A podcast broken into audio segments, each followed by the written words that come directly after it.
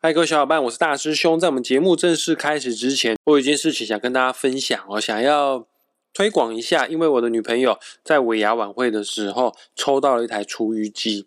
这厨余机这个东西可以拿来干嘛呢？就是平常啊，如果你家里面有开火的话，你那个剩菜剩饭啊，做菜切水果所产生的烂叶果皮呀，吃海鲜所剩下来虾壳鱼骨头啊。不用放在塑胶袋里面，你不用去追垃圾车哦，你就全部通通都给厨余机啊。如果你家里面有刚好在种植一些盆栽的话呢，这个厨余机所制成的肥料就是非常天然、非常无毒的、非常环保的一个行为，因为你把不要的厨余可以废物再利用哦。大家说还记得哈，这个小时候我们每天呢六点半的时候都会被垃圾车给绑架。其实我们家一天制造的垃圾根本就不是那么的多，可是。家里面会有开火，就会有厨余。那你这个厨余一天如果不倒掉的话，放在家里面一定会长果蝇。尤其是我的家乡高雄，是天气非常湿热、炎热的一个地方哈。所以就算家里面垃圾不多，但是六点半每天都还是必须得要去倒垃圾，所以我就不能加班，或者是我下班之后就必须得赶回家去做这样的事情。因为我不回去倒垃圾的话，就是奶奶倒垃圾，那奶奶行动不是那么方便，追垃圾车是非常危险的事情哈。那如果几年前的我家里面有厨余机的话呢，我就不需要做这样的事情了。那现在我住在台北居多啊，啊，我住在小套房啊，又没有开火啦。换句话说呢，根本就不会有厨余。好，就算有厨余好了，那。制成的肥料，我家里面根本就没有盆栽啊，根本就没有用武之地哈。所以这个厨余机原本有两台哈，割爱啊卖一台哦。啊，为什么只卖一台？因为另外一台已经卖掉，已经卖出去了。品牌的名字跟大家讲一下，就是山水 WiFi 智能厨余机。然后我们这只黑色的款式是三 L 的哈，三公升的款式哈。然后官网上面看的话呢，就是八千八。啊，其实你上任何的购物平台上面看哦，就七九九到一万零九十九啊，全部通通都有啦。哇，大师兄这边啊，就是便宜的卖出去，因为最近要整理屋子，然后厨余机放在家里面，连箱子都没有任何的拆封，就蛮定呆的哈。六千五啊，便宜卖。有需要购买的听众朋友们，你就私讯玩命之主的脸书粉砖私讯我。如果是双北地区的话，我们可以面交了；而非双北地区的话，那我们就看说怎么样寄过去到你府上哈。然后这个 WiFi 除鱼机还有一些特色的地方，它是活性炭除臭的，你不用担心它在制作厨余的时候，因为制作厨余是需要高温高压的，有时候会飘出一些味道，它会帮你除掉这个臭味。只要两个小时啊，就可以把厨余变成了有机的肥土咯。之外呢，你也可以透过你的手机 APP 来做遥控，还有。不需要清洗，这个就是我觉得它最棒的地方。你只要倒水到最高的水位，按下清洗键，它自动就帮你洗干净了啊！不然的话，有的厨余上面是黏黏的，一大堆油油垢哈。诶，你还要把那个内装的那个盒子拿出来洗，它不需要清洗，是非常棒的哈。保固的时间呢，到今年的十二月二十三号。如果你上网线上做登录的话呢，还可以增加半年的保固期哈。上一台卖出去的卖家事后跟大师兄反馈，没想到这厨余机是意外的省电之外呢，有了这台厨余机，他们家里面就开始大量的减少外食的机会了，就越来越喜欢在家里面自己做菜了。哦，那小朋友每天都很期待制造出来的堆肥可以去种植盆栽，以前他们家也没有种植任何的盆栽，因为有这厨余机之后，反而是创造了另外一个种植盆栽的需求啊。确实啊，这个在家里面多种植一些植物啊，对小孩子的身心发展。对整个人的身心发展都有不错的效果哈，那就献给反这个山水厨余机，就厨余机就献给热爱环保、热爱自己烹饪、热爱种植的听众朋友们，这个是非常好的绝佳好物哦。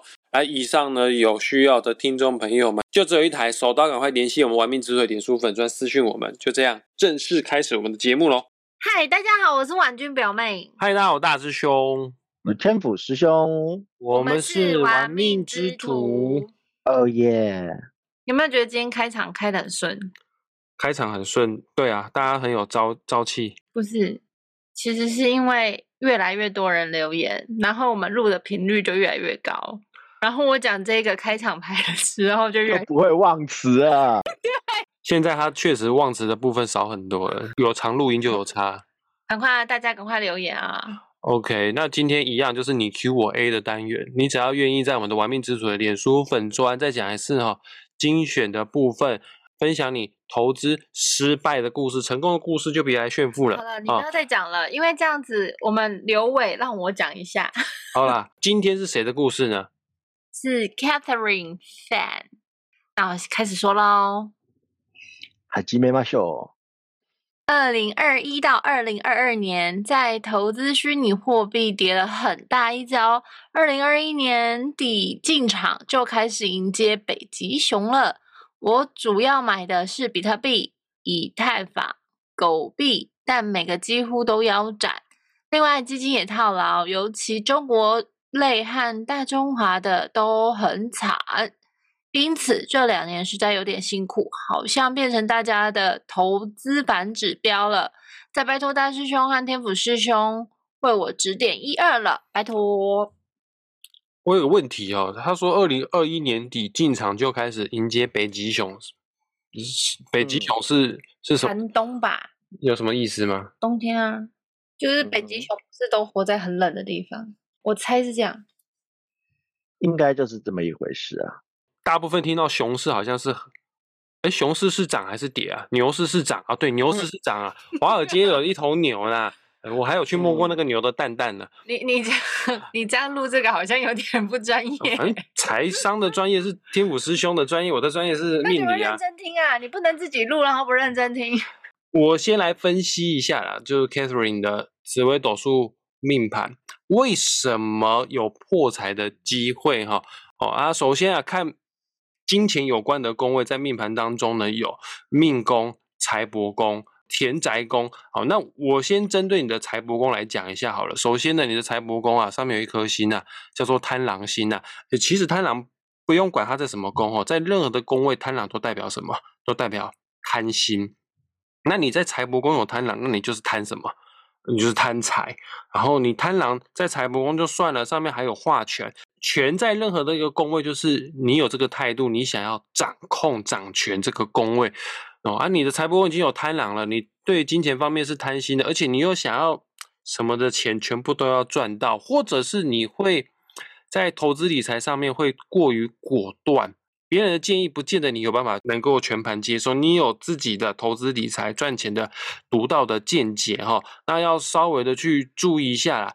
这个没有不好，但是当运势走不好的时候，输就会输很大。运势好的时候，可能会让你赢很多。刚好你现在的岁数是走在二十五到三十四岁的十年大运，这十年大运呢，刚好就坐镇在你先天命盘的财福线。再讲一次哦，财帛宫、福德宫的这一条线，就是跟我们现金有关的一条线。那你十年运势走在这条线上，换句话说，你这十年的好跟坏，全部都跟钱脱离不了关系。那偏偏你这十年就不走运了，因为你这十年二十五到三十四岁走的是癸酉大运，癸呢这十年的磁场会让四颗星星产生变化，其中让贪狼这颗星原本是化权的，在这十年变成化忌的，这个由权转忌哦。那你这十年踩在财富线上面，它、原本上面的贪狼变成化忌了啊，啊忌大部分都是不好的啦，当然忌有好的地方啦。那因为这个贪婪化忌会让你在在在先天的财帛宫上面嘛，会让你在金钱方面会变得更执着、更想不开，有的时候会让你陷入一种该买不买、该卖不卖的一个窘境。在包括你这十年的财帛宫，啊、这个是天象跟陀螺，陀螺就是拖拖拉拉之心啊。啊，陀螺在你十年的财帛宫也表示说，你在这十年有高几率在资金周转上面会卡住，会有拖住，嗯，会有这个周转不灵的情形呐、啊。嗯，其实呢，你先天的命盘并没有特别不利于财富，只是你二十五到三十四岁这十年真的很不利于你的财运哦。你你财命是 OK 的，但是财运在这个此刻是不 OK 的、所以就导致你刚刚故事讲的有这样子的情形呐、那针对你的紫微斗数命盘，我再给你多讲一些哈。你这命盘的十二个宫位当中啊，最棒的、最吉祥、会帮助你赚钱的叫做官禄宫哦，因为你官禄宫上面做的星星叫做武曲破军，还有天马。我讲武曲哈，武曲是紫微斗数世界当中最代表性的财星，那财星一定要配上化禄或者是禄存，它的力量才会更明显哦。那武曲化禄在你的官禄宫，就表示呢，你是会赚得到钱的，只是这个工作只是这个钱并不见得一定是投资投机而来的，那个钱是你务实踏实的，在你的职场，在你的事业上一步一脚印，你的收入就不会断掉。与其啊，你花很多心思，因为我看你的投资方向都很广，因为你的故事说你有投资虚拟货币啊，而且还不是投资一个虚拟货币，比特币、以太坊、狗币都有投资，然后还有投资基金啊，这个投资项目太广泛了啦，不如啊就。把你的心思啊，好好的专注在于你的事业上面啊，说不定你可以得到更丰厚的利润呢。啊，以上呢，我就是针对 Catherine 的紫微斗数命盘做一个简单的分析。好，那关于他的故事，天府师兄有什么要跟我们分享的吗？虚拟货币到底可不可以买啊？这个东西啊，在天府师兄以前开的这个财商课的时候，不知道大师兄你还记不记得哈？有有开头第一句就狂批砍这个虚拟货币这件事情哈。其实 Catherine，我看你的这个投资故事的地方哈，嗯，我感觉哈，但是也许你本人不是这样子的哈，但是就从你的故事上面，我感觉的就是你是非常非常受我也不知道是媒体或者是朋友的影响，可能朋友强力推荐，或者你在媒体看到大家都说好。哦，因为基本上你跑去买了所有红极一时的东西的标的物，包括那个基金也是吗？对啊，有一个大陆人做的基金的 rap，我非常喜欢啊，到时候看大师兄把那个链接放上去给大家听好了哈。但是如果上过财商课的人也大概知道我对于基金的看法哈，不是基金不好哦，是在台湾买的基金相当十分非常容易不好。台湾人专门在台湾买他自己人吗？也不是啦，就是在很大的程度上面，我都会觉得说，嗯，并不是对于我不要讲投资人，我说对于消费者，因为在台湾买基金的时候是用一个消费者的心态跟方式来买的，毕竟这银行啊这些他们的理专啊这些推的这个方式等等等等哈，其实我会觉得说，并不是对消费者最有利的方法来做的哈。那当然，我今天讲这句话，可能出去就要被人家枪击了，你知道吗？但是，嗯，我其实还蛮不喜欢这个这个整体的这个风气啦，哈。你年轻人是应该要把钱拿来存，因为开始你还蛮年轻的嘛，哈，至少比我年轻太多了啊。但是，年轻人要做投资，但是投资的时候，其实我会觉得第一件事情就是我。你就像我之前上一次节目讲的一样，你战略要正确，那你战略正确，工具才调对。那非常多人他是直接跳说我是为了要赚钱，然后工具就随便，好，那这是不行的。游戏规则都没有搞清楚就跳进去玩游戏，那那个被痛宰，我也是不知道到底是要怪谁。我在这里先看到是 Catherine 你的。你的这个这些什么币什么币的这些投机的这个部分我真心的希望，并不是你在心中计算过后认可这些东西的投资是 OK 的，因为如果是的话，那可能我们要从你的整体的这个金钱金钱的世界观哈来来教起。好，那这个我先讲最简单的方式，就是虚拟货币可不可以买？嗯，天府师兄个人是讲，如果你是想要用投资的角度去看的话，我完全不赞成这个产品。啊，如果说你用投机的方法的话，那就不在我讨论范围内，因为投机总是有运气好赚到钱的，有运气不好的进来就死的哈，所以投机啊就不在我讨论范围里。但是你就知道，对天府师兄来讲哈，这种什么币什么币哈，在我的心目中都叫坐以待毙。天好精辟啊！对啊，你你你买进去，你就除了等被宰以外，你没有第二条路走。其实我必须要讲这件事情，为什么？我们都知道全世界大概有多少个国家？两百多个出头而已嘛，对不对？对对对，我们讲每一个国家顶多有几个货币，一个嘛。嗯，对，差不多。对。那我们再扣掉，我们再扣掉非常多其实比较小的国家，他们都没有自己的货币，他们就直接依靠着这个市场上大国的货币啊。那所以说，其实简单来说，人类目前在世界上，目前在世界上的这个流通货币不到，就以有国家主权在背后撑着的货币，其实不到两百个，这么少。对，但是你知道有多少个虚拟货币吗？天府师兄上一次还有在关注这个数字，啊，这个数字大概是二零二一年左右，后面我就不想看，我我就不想知道，完全不感兴趣哈。那个时候为止，大概世界上的这个虚拟货币大约莫约有两万个。天啊，好扯哦！对，那所以在这种情况下面，是谁给你的勇气？不用多，你有做过功课，两万个里面你只看得上十分之一好了。那在两千多个货币里面，你还觉得你挑了四个是可以赚到钱的？你明白我的意思吗？虚拟货币我们要知道嘛，这个它这这些字，这个一定是外来语，不是中文的传统的用字嘛，对不对？那我们用英文的逻辑来讲哈，英文的构造非常简单，因为大家知道天使是天府使用有在教英文，我非常喜欢这件事情。虚拟货币它的名词是货币，但它的形容词是什么？虚拟嘛，virtual。对嘛？因为英文英文是这样子嘛，你把两组名词叠在一起，第一组名词就会变成形容词，第二组名词还是名词。对，所以这个这个东西的话，我们就讲它的重点是虚拟，货币是它的属性，但是它的重点是它是虚拟的。对，第一个它是假，第二个哈，并不是说所有的国家货币都非常的安全，但是如果连国家都不能保你的话。你觉得你的安全系数有多高？其实如果说有上过天府师兄以前的财商课，或者说是这个听我稍早以前讲过，只要有提到虚拟货币的节目，都一定是对这个东西是很抨击的哈。我都会讲说，这东西它就是一个很莫名其妙的东西啊，因为你在现实世界里面，你不能，你并不能使用它，对不对？为了天虚拟货币，还要再创造一个虚拟货币来让它跟现实货币连接，这不是一个非常脱裤子放屁的事情吗？哎，等一下，这个时候会不会有人很想说，哪有以前不是有一个什么币，然后还可以买车买什么的？我忘记那个币。对啊，就就比特币啊。然后马斯克自己，马斯克自己就再也后面也不让人家用比特币买他的特斯拉了。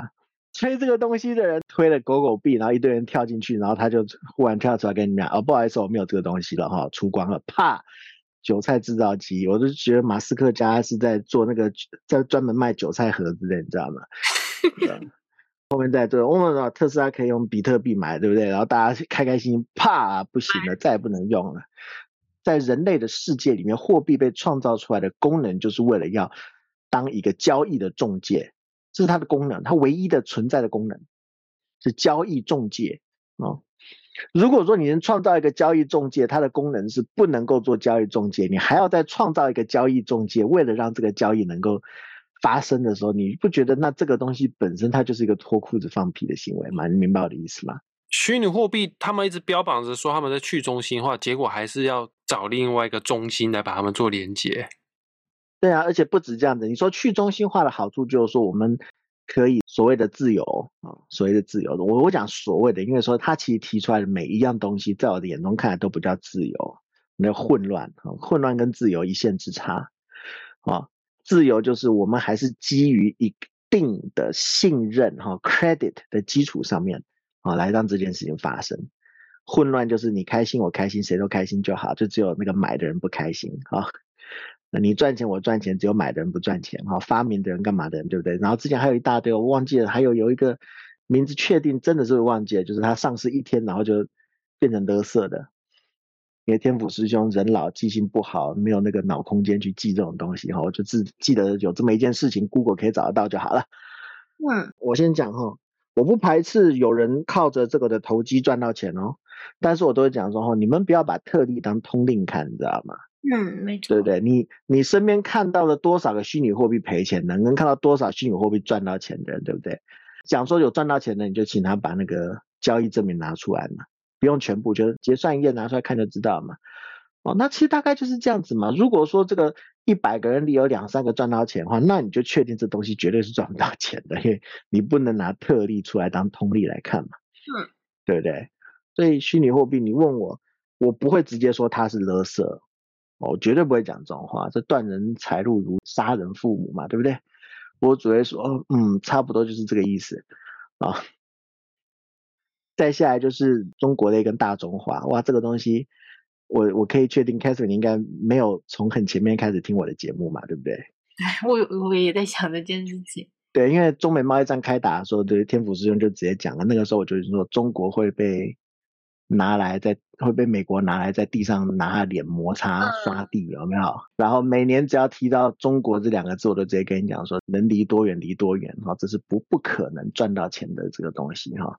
因为它完全，它它本身就不是建立在一个正常或者说是合理基础上的一个经济体。看现在爆发的跟中国有关的所有事情，几乎天府师兄都从至少两年前就开始预言了，就是会就是这么回事哈，不是因为我有什么水晶球，而是懂一点经济或者人类历史的，大概从同样的这个道理去推算，这个是非常非常显而易见的一件事情。那我只能再讲说，中国类跟大中华的都很惨，对，然后他他后面会怎么样呢？我只能够讲说，去年二零二二年是中国未来十年里最好的一年。啊，是啊，可是去年二零二二年他们也不太好啊。但是他他应该是未来十年里面这个最好的一年，已经笃定了。对啊，我我的笃定其实也不是因为什么政治立场干什么，我就单纯用钱的流向这件事情来讲就好了。啊，因为所有的国家其实赚到钱最主要的方法就是你要内部很坚强，创造得出价值。我们讲价值这件事情，或者说你创造的价值可以输出到国外去。那目前的中国这两个条件都完全不具备啊。我没有悲观啊，我就很实事求是的在这里讲这件事情嘛。哦，大概就是这个样子。那后面只会更惨，因为它的这个各种的。制度上面，尤其我们讲是经济制度上面的这个缺陷啊，跟这个行政制度上的这些缺陷，其实我敢这样子说啊，连习近平都不知道他自己国家现在面对的洞有多大。嗯，他的在中国没有任何一个官员知道他的洞具体有多大，大家都只知道很大。哦，然后尤其他现在又还在不停的对外放水，所以下一个问题就是中国要面对多恐怖的一个通膨的状态，我就不知道了。然后当然这种时候就要讲哈，一定会有很多专家学者跳出来打我的脸，然后我就说好吧，那就给你打吧哈，我也不想要去站这件事情，我们让时间去看就好了，因为这些东西其实就是一个很简单的经济道理而已。啊，你从两年前我讲的话到现在，我的态度还是维持一样。嗯，但是前一段时间我知道有些银行在推啊中国基金啊、中国人民币啊干嘛干嘛，尤其是在这过去的这个。两年多三年里面哈，因为我有接到过这样的推销哈，然后我只能讲说哈，这个自己的钱自己要做研究哈，不要不要李专说什么就买什么，或者诸如此类的东西哈。媒体也是一样哈，因为媒体它从来都不是为了教育你什么是正确的，它要求的是收视率哈。什么东西话题有在跑，什么东西有金主给他钱，他就讲什么话哈。简单说就是这么一回事。然后在这个地方，Catherine，你觉得你成为大家的投资反指标？其实没有的，其实你是符合趋势内的人。不要觉得自己是反指标，不会成为反指标。对你个人的力量没有办法撼动这个市场的走势。哦，你只是顺顺的走在这个另外一条跑道上，这条跑道就是主流媒体会创造出来的。我必须要讲，哦，主流媒体会创造出来的一个特定的跑道，哦，叫做这个韭菜生产线。你在线上的话，你只有一条路走，就是你跳出去。好，然后还有一个非常重要的事情，其实这个东西跟上一次另外一个节目的是预选是吗？呃，对对对，张先生没错，嘿，对，那其实两位我也是一样的，一样的话想跟你们说哈，就是其实投资就是一个非常无聊的事情。正确的投资是非常无聊的事情，因为你就是每年等着看钱进来，然后就就等着下一次看钱进来哈。投机充满了风险，你决定要投机，你必须先要有自己的风险资金控管策略，你才可以做投机。然后所有的金融商品卖给你的时候哈，如果说他讲的越是听起来。梦幻般的美好，那你就相信它就是一个梦幻，啊，大概就是这样的意思啊。因为有一句话嘛，叫做这么好，你为什么不贷款去买，对不对？那天府师兄也会贷款去买，我会贷款去买，但是我贷款去买的东西绝对是不一样的。我就一定要讲一件事情，因为我上一次有讲是，讲了这个关于这个赌场的事情，有印象吗？有。但是其实有一件事情非常重要，我没有我没有讲的很细，因为我真的很怕人家会以为我是是这个。鼓吹赌博哈，我想要讲的是说哈，如果说你今天跳入了股市，你要做投机这件事情，它投机就是说我的获利来源来自于买与卖中间的价差，就叫投机。投资啊的意思就是我的获利来源是在于我买的、我拥有的这个公司的股权，所以这个公司每年分利润的时候会分到我的手上，这叫投资。好，这是最基本简单的一个分法。嗯那在你在做投机的时候，我都会说你要站哪边，你要站庄家那一边。对，OK，就跟谈恋爱一样，你知道吗？不是两个人眼睛对看着，OK，你要站在你爱的人的那一边，你们要看同样的方向。所以呢，但你今天讲的最好的一句话，不是、啊、前面也讲的很好，但是 最让我有醍醐味、最让我觉得回味无穷的，就是这句话：谈恋爱要站，要要两个人不能看对眼，要看同一个方向，这才走得远，是不是？是啊，你不能一直看着彼此嘛，你要站在一样的角度去跟对方看着一样的方向嘛。我我现在知道原来不只是财商高手，你还是谈恋爱高手。天哪！哎，这句话讲出来，人家就误会的多了。就是人老了，人老了就会经历过多一点事情嘛，对不对？啊，但是这件事情为什么要这么说？因为当你去买一个基金的时候，你就成为了他的客户，你是站在他的对立面。嗯 Why？为什么你？应该要，因为在签合约的时候，客户跟卖的人两个人在桌子一定是坐在什么对面嘛？也是啊或者说有像我有个学生很爱讲的甲方乙方甲方乙方，你签合约的时候，一个是甲方，一个是乙方，简单来说，你们两个是不同的方，对不对？对，对啊，那天府师兄一一向的策略都是，我要站在大股东的嗯位置，跟他大股东看着一样的方向。你要成为庄家，你要站在庄家那一边。嗯所以我在赌场里面赚生活费的时候，也是靠着，我不是相信自己的运气啊，我是相信庄家的运气，所以我是要跟庄家站在同一边。然后为什么天府师兄一直在讲说对基金这件事情，其实我抱着没有非常大的这个，我们讲说是正面的看法。那些在台湾的基金的这个手续费啊、保管费啊这些等等等等，其实抽的还算蛮凶的。那所以它会造成的一个状况，其实就非常容易，除非你是在非常大的大多头的情况下，不然的话就变成赚你赚的比人家少，赔你赔的比人家多，因为你有极高的固定成本。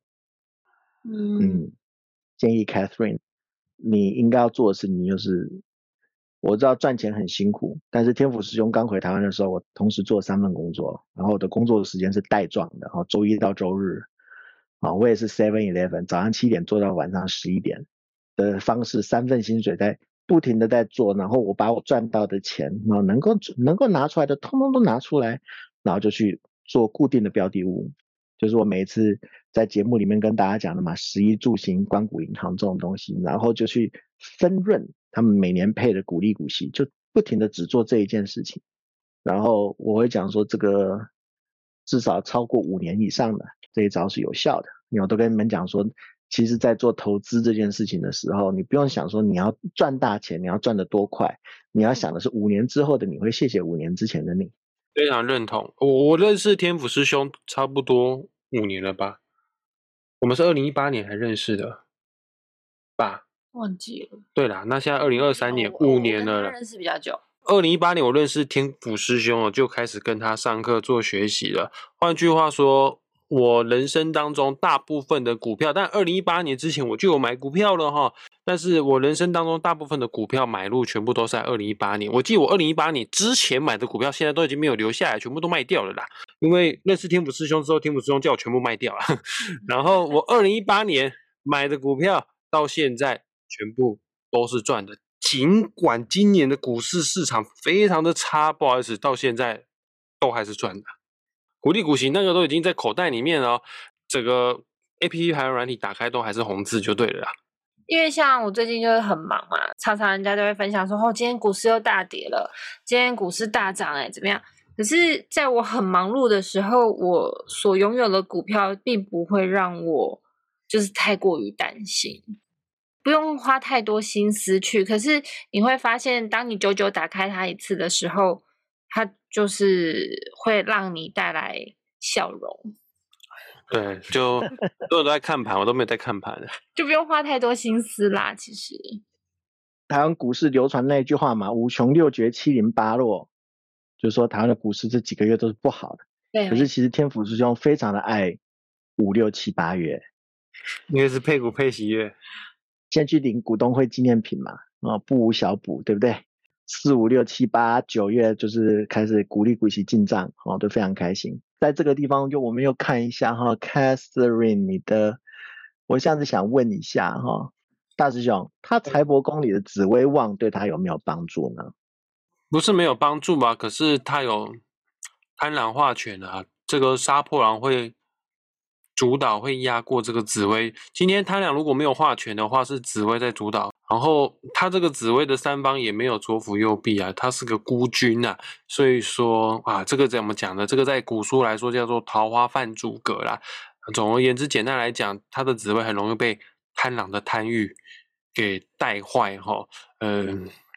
我不能说完全没有用，但是能发挥的是有限。他真的最好的就是他的官禄宫了，就好好上班了。会不会在这个财帛宫上面，Catherine 的紫微旺会变成说这个耳朵有点硬啊？会啊，因为还有化权在。对，所以我们这样，我这样子讲哈，就是，哎，我这样讲，人家会觉得，哎，天府师兄，你就那一招，就是叫人家买这个关谷银行十一住行哈。其实我我跟各位讲一件事情哈。一定的程度上哈，因为拿来的命盘，大家有的问题都是一样的，然后有这种命盘的人的通病都是一样，所以药方都一样，知道吗？就像例如说你去看牙科，然后说，哎，你们怎么整间医院里面都是牙齿有问题的呢？啊，你就 你就是牙齿有问题，是牙病，就是对不对？你是跑错诊所，懂我意思吧？那不一样命宫的，当然有很多不一样的解套法，但是其实我们在这里看到，我先大概总结一下这几年来听的东西，大家出来的故事其实不外乎就是。追什么啊？都是我讲追高杀低的时候，就想追什么，然后看什么，听什么，所以跑去买什么，那你的下场就只有一条路，就是什么。通常的人都是追求什么快多大，但是没有人讲过追求稳。这些人他们的命宫，然后他们的紫微的这个命格里面，大家排列方法的通病都差不多，就是不能忍耳根软，又贪心，三选一，三选二，或者三个权重。哦，那在这种情况下面，我只能跟你讲说，像这样子的人，你就不要靠着自己的力量，因为你自己的、你自己的这个格局就是有问题的，那你就要把它托付于别人的格局上面，啊，就是权威的，例如说政府。为什么我在讲关谷银行？因为政府的嘛，对，食衣住行，因为全国人民嘛，全国人民挺你，懂我意思吗？你一个人不 OK，但是大家都还是去吃吃鸡排嘛。大家还是会去喝真奶、吃鸡排嘛，对不对？所以你这几个食品股就有了嘛。大家还是去 Seven 买东西吃嘛，所以它勉强也不会太差嘛，啊，对不对？然后大家都还是会去药局拿药啊，所以天府师兄最爱的大树药局就还在里面，就是还能够苟延残喘。我都这样讲了哈，虽然它残喘的还不错，基本上格局就是这样。解方就这么简单吗？对啊，其实解方就真的这么简单，因为你的你的命命格里面。主动出击的思考的这件事情本身是有偏差的，那我就会讲说，那我们就放弃你的主动思考这件事情，你把事情摸清楚了，然后就记住自己一件事情啊，不要求快，你给自己五年的时间啊，五年之后你谢谢你自己就好，不用谢我啊，因为是你你要谢谢你自己能够去忍耐这五年啊，大概是这样的意思。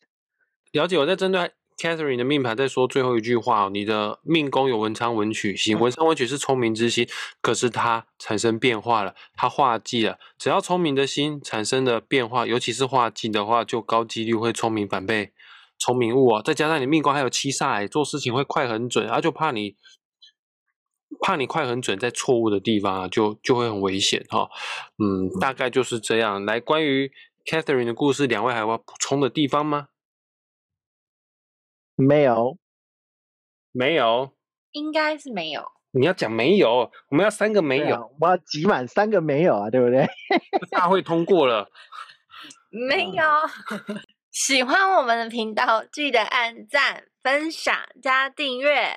然后，如果很希望就是天府师兄出来跟我们讲点新的东西的话，也欢迎在底下留言，越详细越好哦。我会把留言讲故事的网址链接放在本集节目下方的资讯栏。那今天就到这边，下次再见，拜拜，拜拜，拜拜。